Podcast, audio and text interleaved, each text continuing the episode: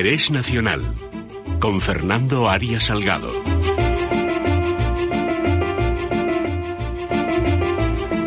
Don Fernando Arias Salgado, ¿qué tal está usted?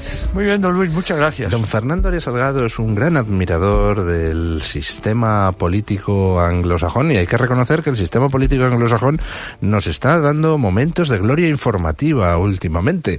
Y a pesar de todos los pesares, pues es verdad que hay algo, algo sólido en esa estructura, por ejemplo en Inglaterra, tanto el Brexit tal, pero al final es todo un juego bonito de aplicación de las leyes y de donde al final pues han terminado recurriendo a que el pueblo vote en unas generales que parece que va a ganar Johnson, ¿no? Así es, don Luis. Mire, yo creo que ese enfoque sociológico de la política en Europa, en la Unión Europea, porque estamos hablando de un modelo de gobernanza que está basado en la democracia representativa, que es la evolución de la democracia directa que inventaron los griegos, ¿verdad?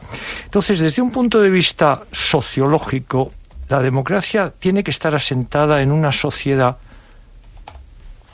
británica, alemana, española, francesa, que sabe lo que quiere, que sabe lo que no quiere también, y donde los políticos, pese a todas sus habilidades dialécticas y a la influencia de los medios de comunicación, que muchas veces es nefasta, porque impide que las sociedades se expresen con libertad, en ese caso hay que acudir a esos análisis. Y el Brexit, y añado a su análisis el procedimiento de destitución que está en marcha en Estados Unidos contra el presidente Trump, demuestran que las democracias anglosajonas, al final, son auténticas democracias. Es decir, que al final se impone la voluntad de la gente, del pueblo. Para que se exprese libremente la voluntad del pueblo, tiene que impedirse que las élites sofoquen esa expresión y intenten presentar una realidad social que no corresponde. En España acabamos de ver un ejemplo con la ¿Cuál? con la nueva las nuevas elecciones. Ah. De nuevo la sociedad española ha vuelto a marcar lo que no quiere. Aquí, sin embargo, el gobierno en funciones se empeña en ir por la vía que la sociedad española no quiere. Cuando hablo de la sociedad española como de la británica, hablo la mayoría de la sociedad, lo que representa en una democracia representativa la mayoría social.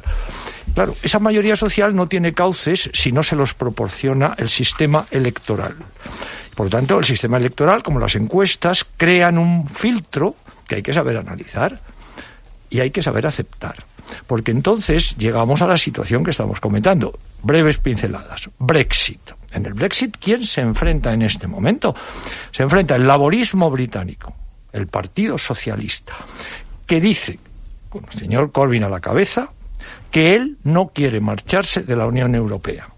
Por lo tanto, como ha habido un referéndum en el que votaron una mayoría de británicos, vamos a ponerlo todavía en ese sentido, que había que marcharse, aunque fuera por una mayoría pequeña, evidentemente ya tenemos la primera crisis de sociedad. ¿Qué dijeron los conservadores? Pues distinto, según eran ingleses, escoceses, galeses o irlandeses del norte. Entonces, en ese barullo... Bueno, y los laboristas también estaba dividida la base electoral laborista. Estoy hablando de la dirección. En ese, ah, ah, sí, sí, claro, es decir, la dirección del del, del, Partido Laborista está ahora en crisis precisamente por eso. E igualmente la dirección del Partido Conservador está en crisis por eso, exactamente así. Entonces, ¿qué pasa en estas elecciones? Como dice muy bien el Financial Times, dice, es una elección táctica. ¿Qué se juega en esta elección? Si se marchan o no de, de, de, de la Unión Europea. Eso es lo que se juega en esta elección. No se juega quién va a mandar, quién va a dirigir eh, Gran Bretaña. No, se juega si se van a marchar por la vía laborista o no se van a marchar quedándose por la vía conservadora, que significa también, en el fondo, quedarse. Porque es imposible imaginar un Reino Unido como dicen muy bien los críticos, que sea un Singapur en Europa, que es la única manera de sobrevivir en un área como la Unión Europea, al margen de la Unión Europea, que reúne a 27 o 28 países en este momento dentro de una moneda común o de una moneda única en la, mayoría de ellos. Entonces, esta realidad sociológica es la que se va a imponer en esta. Por eso esta elección representa simplemente una readaptación de qué va a pasar con el referéndum que se hizo para marcharse en, términos un poquito apresurados, convocado precisamente por el Partido Conservador. Porque fíjese usted, todas las crisis que hay, en general, las, siempre las ha provocado la derecha, que tiene el don de la inoportunidad. Siempre se equivoca respecto al momento en que plantea los temas. Y entonces, claro, las consecuencias son terribles. Por, ejemplo, nosotros tenemos un, Pero vamos, está clarísimo, ¿no?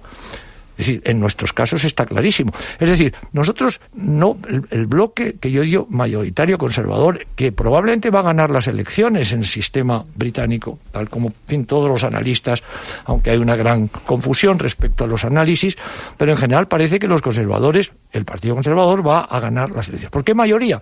Pues no se sabe bien. Necesita una mayoría que llaman ellos overall majority, ¿no? Una mayoría absoluta que tenga suficiente fuerza para poder imponer el plan que el, primer ministro Boris Johnson ha presentado. Pero si pasamos a los Estados Unidos pasa lo mismo con la destitución, el proceso de destitución del presidente de los Estados Unidos. Es decir, ha habido un debate interesantísimo entre los juristas eh, constitucionalistas de, de, los Estados Unidos, convocados por el Partido Demócrata, en la proporción de tres constitucionalistas a favor de la destitución y uno en contra, que también es una mayoría absurda, porque lo lógico es que los constitucionalistas no estén valorados en función de si apoyan o no apoyan al presidente Trump, sino si tienen la yo diría, la profundidad jurídica suficiente para defender tesis que sean valiosas en términos constitucionales, ¿verdad? Bueno, pues en ese está lo mismo, es decir, ¿qué hace falta para destituir a un presidente? Que intente hacer con Ucrania un acuerdo para ver si la corrupción que hay en Ucrania alcanzaba o no también al vicepresidente y a su hijo que estaba colocado en una empresa de gas ucraniana en tiempos de quién? Pues del presidente Obama. ¿Quién se ocupaba de los temas de Ucrania? El vicepresidente Biden. Hombre, yo creo que eso no, no parece suficiente para destituir al presidente de los Estados Unidos que busca saber qué pasaba allí. Pero en fin, tal como están las cosas en Estados Unidos, cualquier eh, dimensión es, es posible. Entonces, también la sociedad está reaccionando en contra. Es decir, ya hay evidentemente sondeos y hay análisis que dicen que eso no es suficiente para destituir a un presidente que ha sido elegido por 63 millones de americanos, ¿verdad? O sea, estamos ya con las sociedades que compensan esas deformaciones del Partido Demócrata, que parece que es un partido que odia, en el sentido más humano de la palabra al presidente Trump. Se lo preguntaron a la presidenta de la Cámara de Representantes, la señora Pelosi. Le preguntaron si odiaba o no al presidente Trump. Fíjese usted, aquí el delito de odio que se está diciendo todo el tiempo que es un delito tremendo. Bueno, pues allí en Estados Unidos a quien odian es al presidente Trump. Eso no se sabe si es delito o no porque si odian los demócratas no es delito, pero si odian los republicanos sí es delito. Entonces, claro, en estos temas es... Porque lo que es delito es ser republicano, hombre. Ese es el problema. Entonces ya comprenderá usted que no hay sistema que aguante esa división política, ¿no? Por lo tanto, en España con este tema que tenemos en, frente de un gobierno en funciones, al final, que no haya un gobierno o que haya un gobierno en funciones que administre bien es preferible a que haya un mal gobierno. Y mire usted, en ningún sitio de Europa se entendería, porque no se entiende. Mire, el Partido Socialdemócrata Alemán, que acaba en este momento de cambiar de dirección, ha reafirmado el, la gran coalición, la coalición porque dicen qué alternativa tenemos.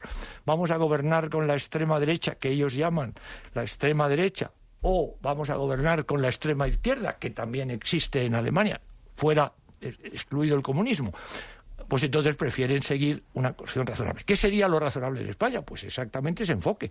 Si hay una constitución en peligro, ¿quiénes son los dos grandes partidos constitucionalistas que tienen mayoría para gobernar?